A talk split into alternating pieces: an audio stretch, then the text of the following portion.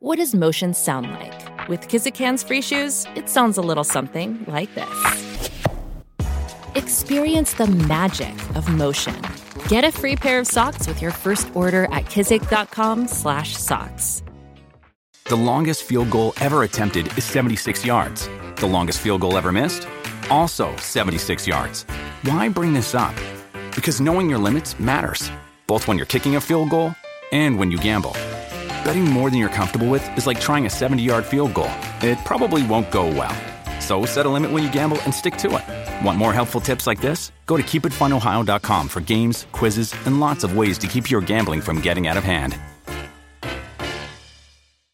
Sonoro presenta El Instante, la primera serie en podcast que celebra el amor moderno.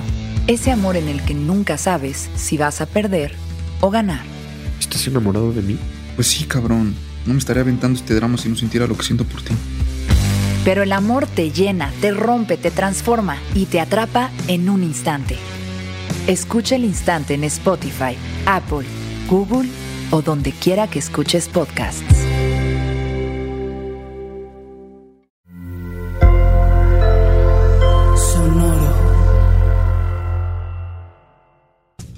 Bienvenidos a Maldita Pobreza, un podcast de consejos financieros para una generación que lo tiene todo en contra. Yo soy Liliana Olivares. Y yo Jimena Gómez. Y hoy vamos a hablar de las preguntas que ustedes tienen de finanzas personales. A través, como ustedes saben, Liliana y yo tenemos una empresa de consultoría de finanzas para millennials que se llama Adulting, Adulting MX en Instagram. Y ahí pusimos una bonita encuesta pidiendo que me mandaran las preguntas, dudas que tienen y nosotros las vamos a responder. Bueno, Lilian, yo las voy a hacer. Entonces, vamos a empezar. Mandaron muchas preguntas, no todas vamos a poder contestarlas y algunas son de temas como súper largos y complejos. De seguro de eso más bien haremos episodios específicos como impuestos, hipotecas y así.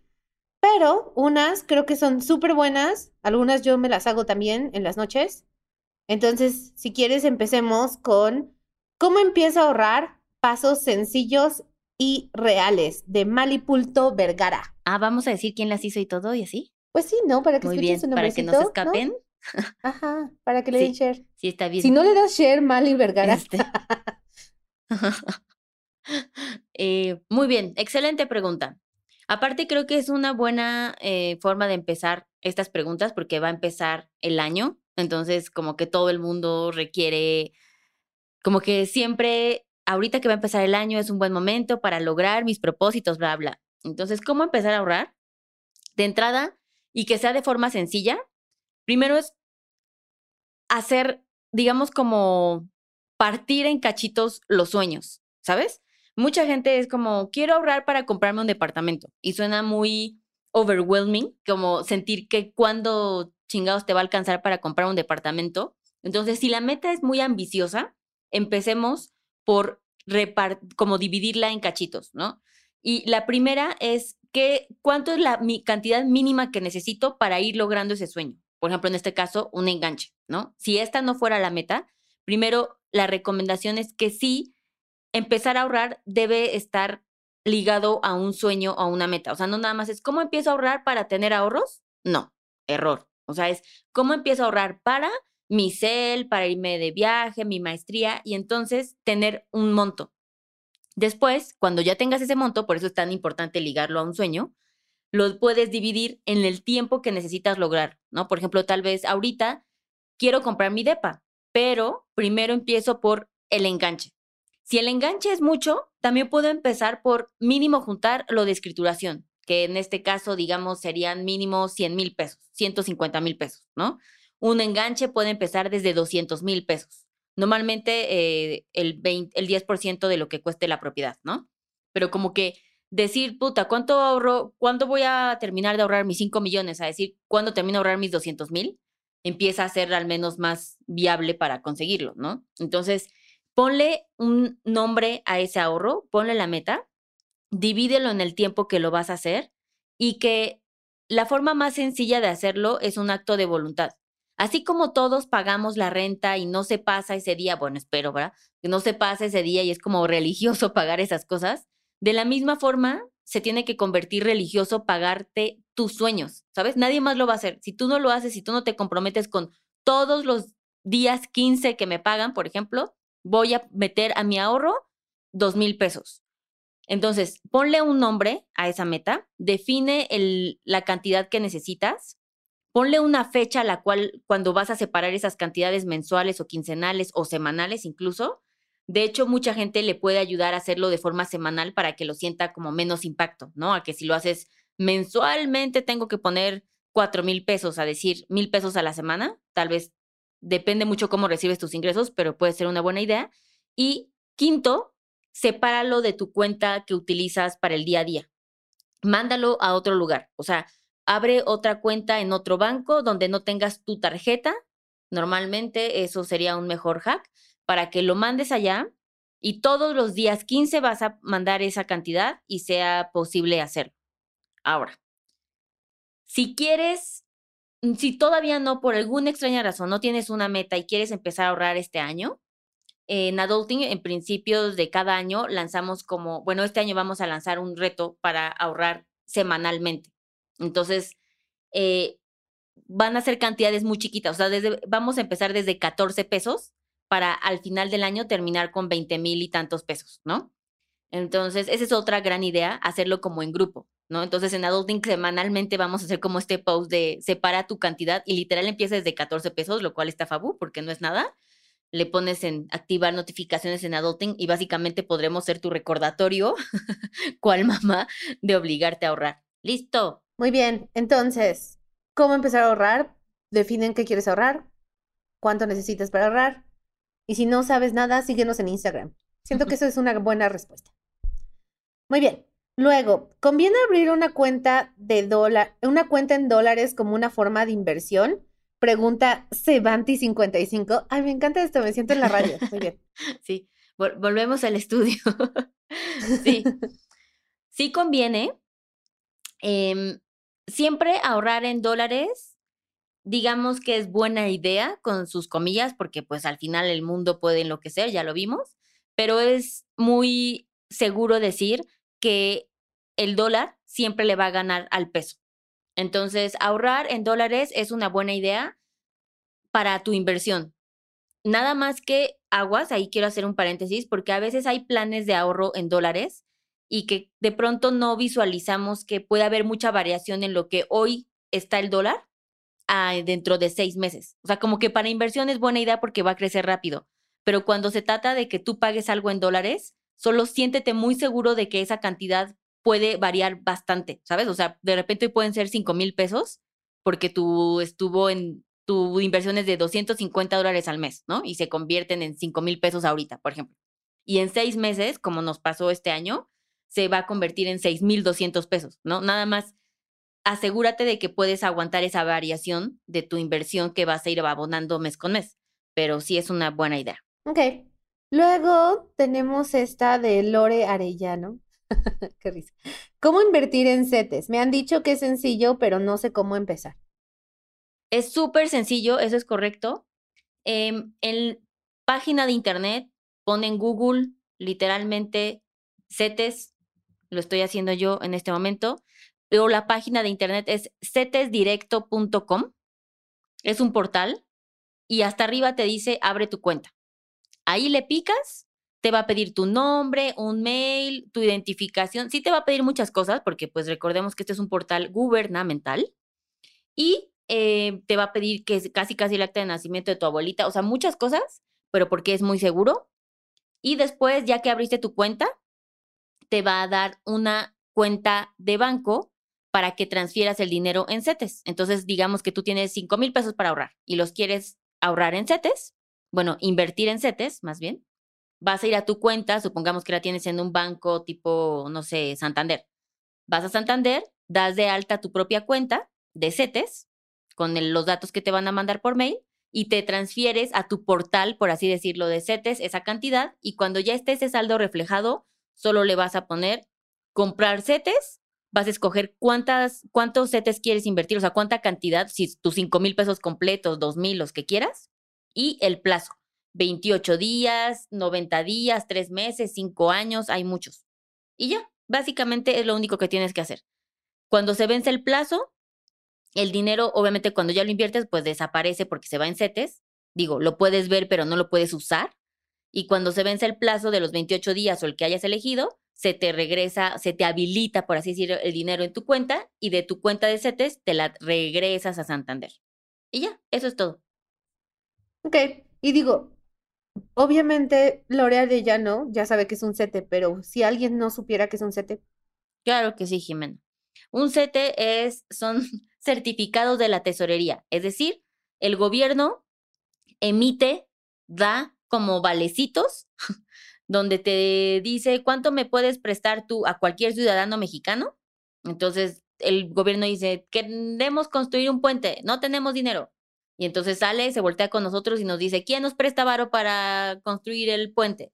Y entonces tú, Lore, vas a decir, yo te presto cinco mil pesos.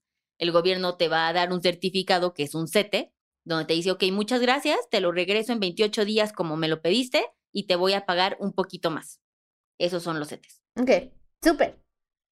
Y justo en esa misma línea de pensamiento, Cora.netel dice, ¿cómo saber qué inversión es la adecuada y cómo prepararte para iniciar un proyecto y negocio? Creo que son dos preguntas. Sí. Pero bueno, ¿cómo saber cuál es la inversión adecuada para mí? La inversión adecuada para ti es, uno, escoger una inversión es algo personalizado, ¿ok? Entonces tienes que tomar en cuenta el dinero que quieres invertir, ¿para qué lo vas a terminar usando al final con todo y sus ganancias? ¿En qué plazo lo vas a necesitar? Necesitas también evaluar cuántos años tienes, porque eso depende si puedes ser más arriesgado o no en la vida. Entre más joven, más eh, riesgos puedes tomar, porque si lo pierdes todo, tienes más vida para recuperarlo en teoría, ¿no? Si ya estás más grandecito, pues no. Em, tomar en cuenta tus responsabilidades, me refiero como hijos, bla, bla tomar en cuenta tus hábitos financieros. O sea, si quieres salir a invertir en algún tipo de inversión que te exija un monto mensual súper alto y tú aparte estás súper endeudada, pues no va a funcionar. Entonces, todos esos factores los tienes que elegir. Y, por último, que tienen que estar regulada la inversión que escojas. Regulada en países reconocidos, ¿no? O sea, puedes tener una inversión en el extranjero, pero pues tienes que revisar que esté regulado por la institución regulatoria que, de ese país. Y em, eso es lo principal que tienes que saber para elegir una inversión para ti y que esté muy ligada a tus metas. Básicamente eso es lo que te va a dictar. ¿Por qué es importante eso? Si tú quieres invertir dinero para pagarte tu operación que te tienes que hacer de corazón abierto en un año, el nivel de, de posibilidad de que quieras arriesgar ese dinero a perderlo es nula, ¿sabes? O sea, lo necesitas porque es de vida o muerte. Entonces, eliges una inversión un poco más conservadora, ¿no? Más ñoña para que no lo pierdas. Y le vas a ganar pues también menos.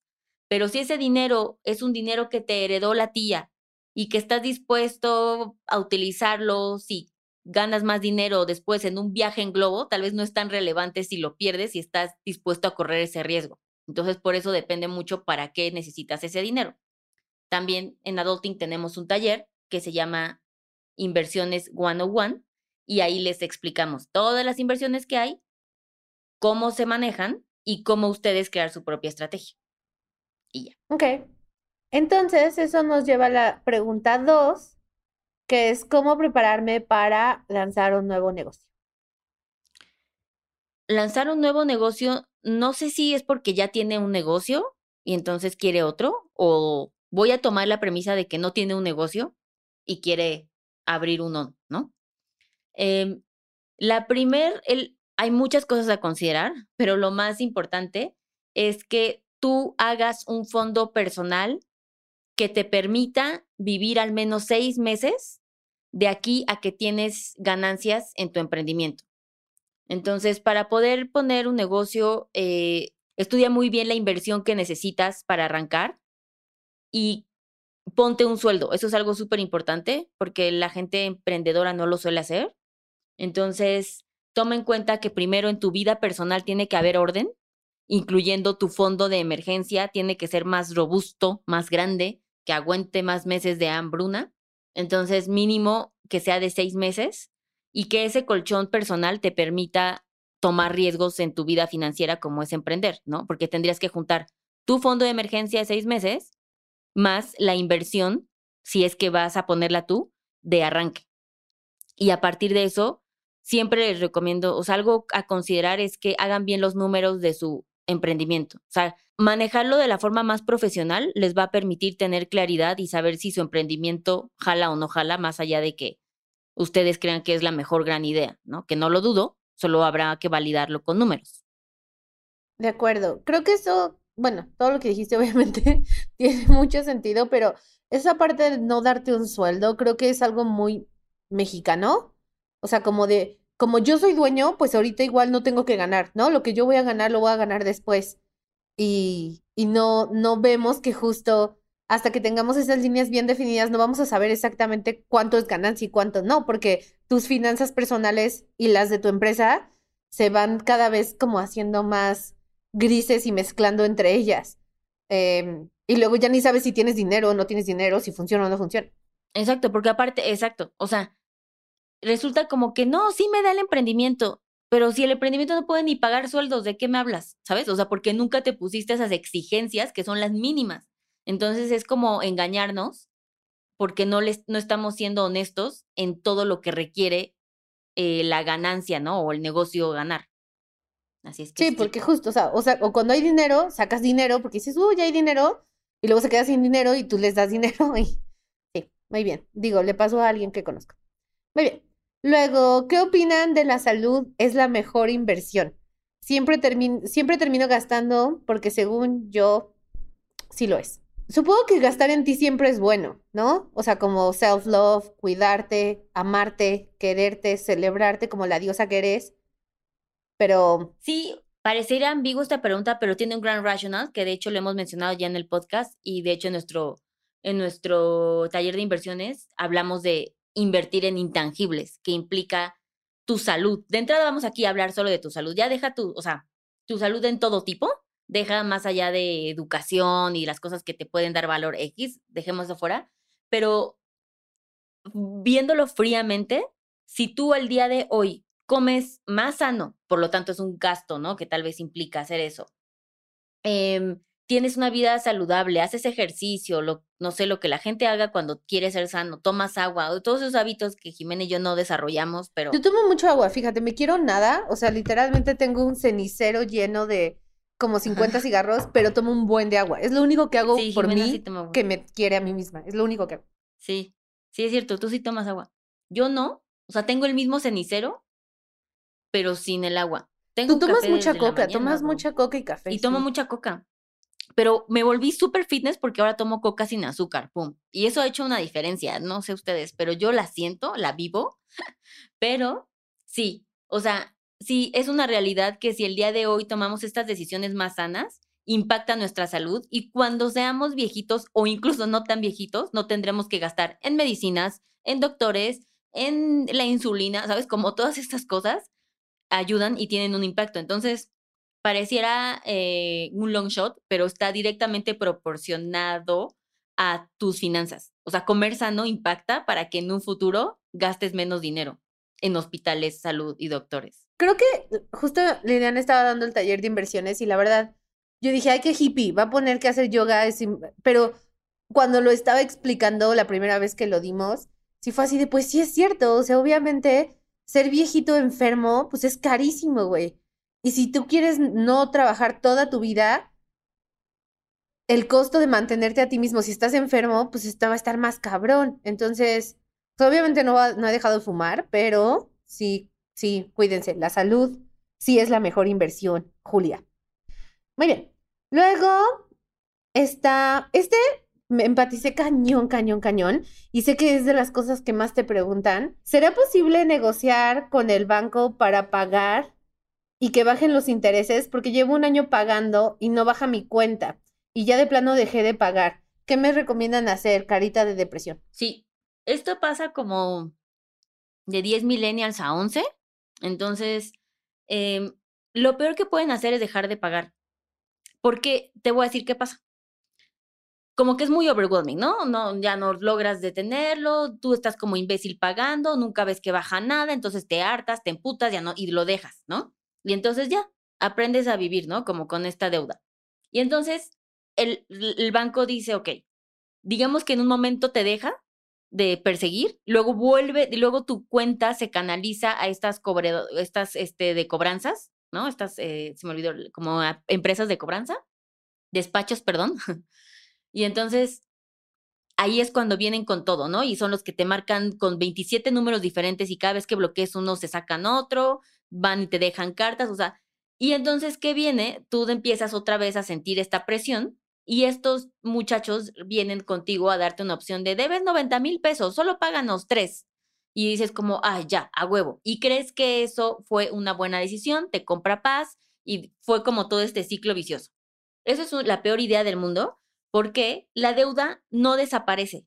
Si bien ya no crece, solo se congela, pero para siempre en tu buro de crédito. Entonces aparece en tu buro de crédito como, ah, ok, eh, fulanita de tal nos debía 90 y solo nos pagó 3.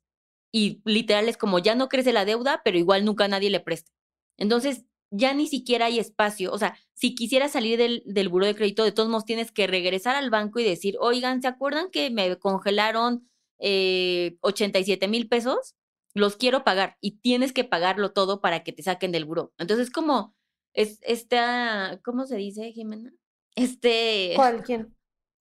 como este placebo. Ah, ya, placebo. ah, En español, placebo. entonces, es falso, ¿no? Porque es como una, una felicidad irreal, falsa. Entonces, lo que hay que hacer para no sentirse overwhelmed es llama a tu banco y trata de congelar la deuda. ¿Eso qué quiere decir? Hay, hay dos posibilidades. O sea, si tú solo le pagas al banco el mínimo y el mínimo y un poquito más, nunca le vas a ganar esa, a esa deuda, ¿sabes? O sea, con tu, a- con tu cálculo mental que le hiciste de el mínimo más, échale dos mil pesitos más, no, o sea, eso, eso no te va a dar la oportunidad de liquidar tus deudas a menos que al mes siguiente escojas el de pago para no generar intereses y de chingadazo pagues los 90 mil pesos, ¿no? O sea, esa es una eh, opción para terminar de pagar.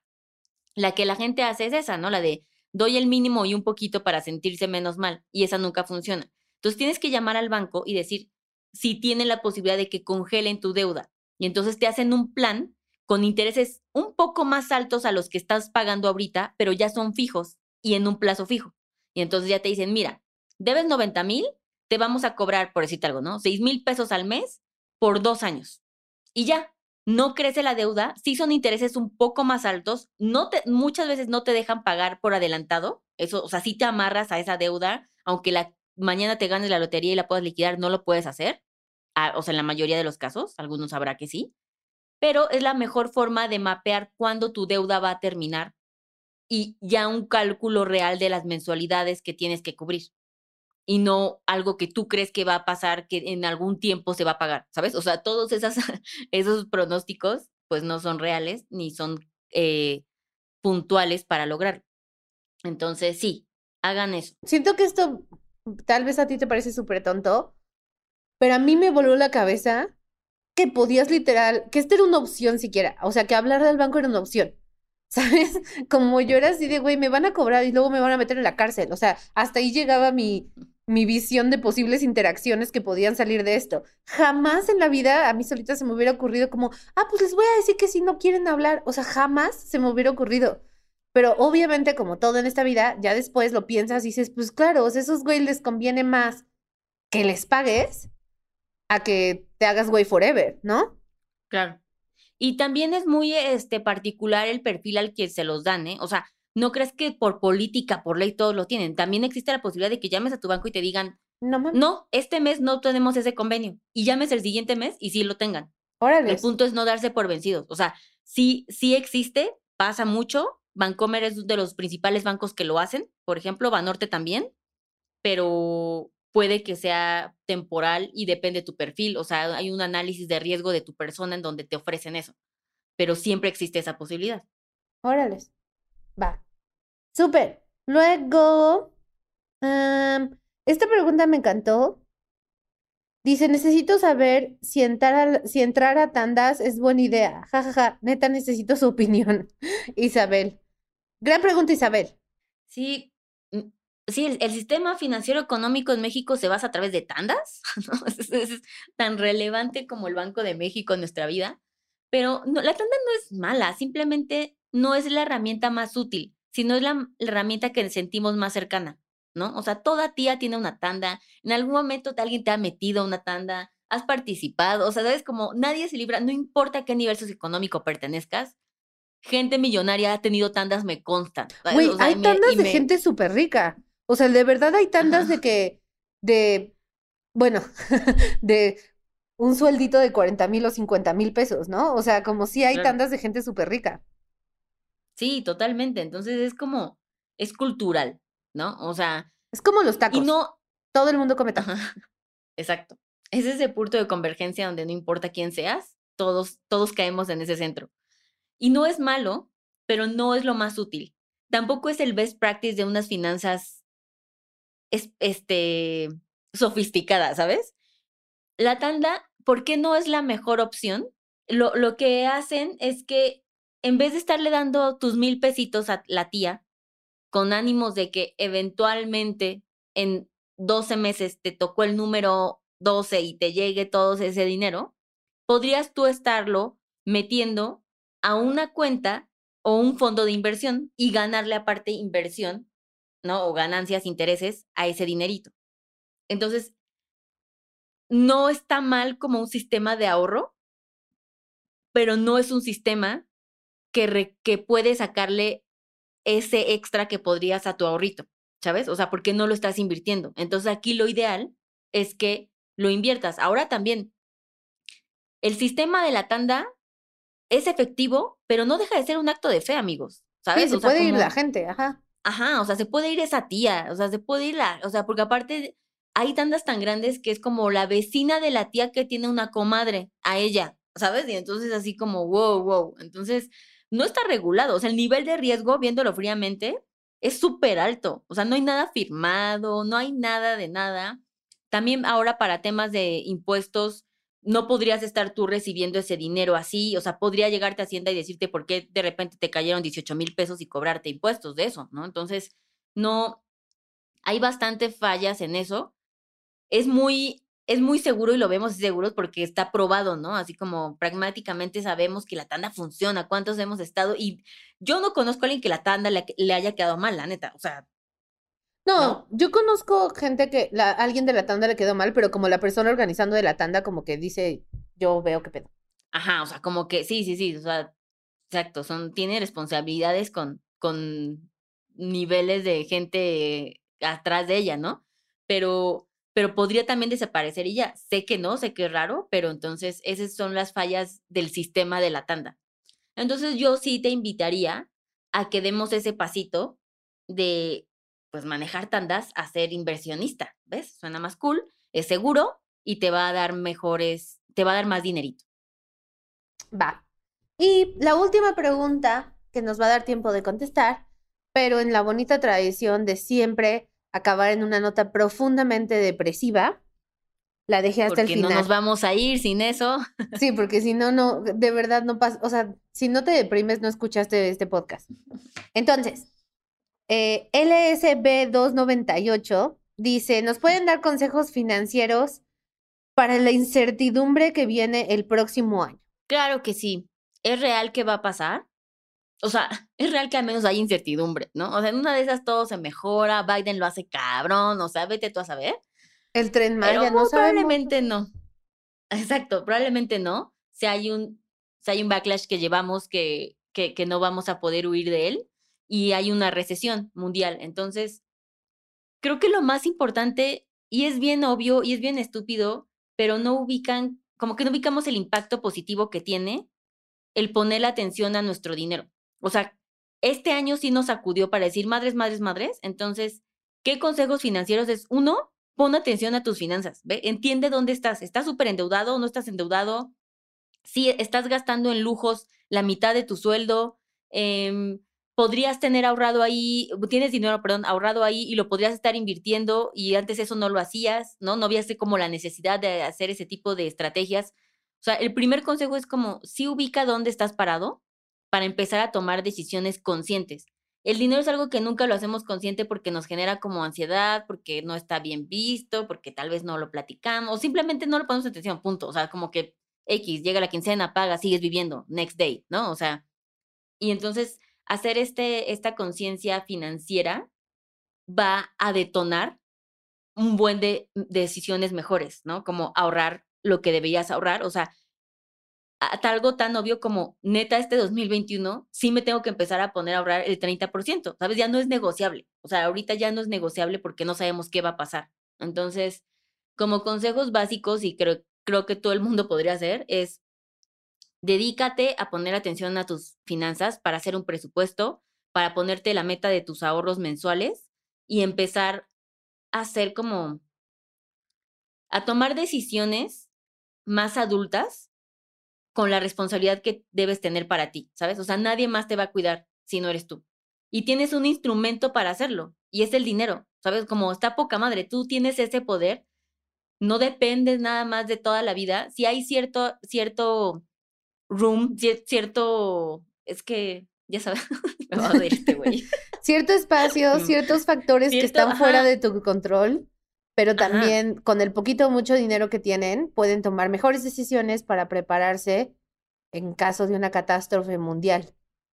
sí, em tienes tú la capacidad de, de ser, de tener injerencia en tus decisiones y en el impacto que tienes en tu vida. Como que eso no lo vemos tan, no ubicamos qué tanto poder tenemos en nuestro futuro así. Y eso es básicamente la herramienta del dinero, no hay otra, ¿no?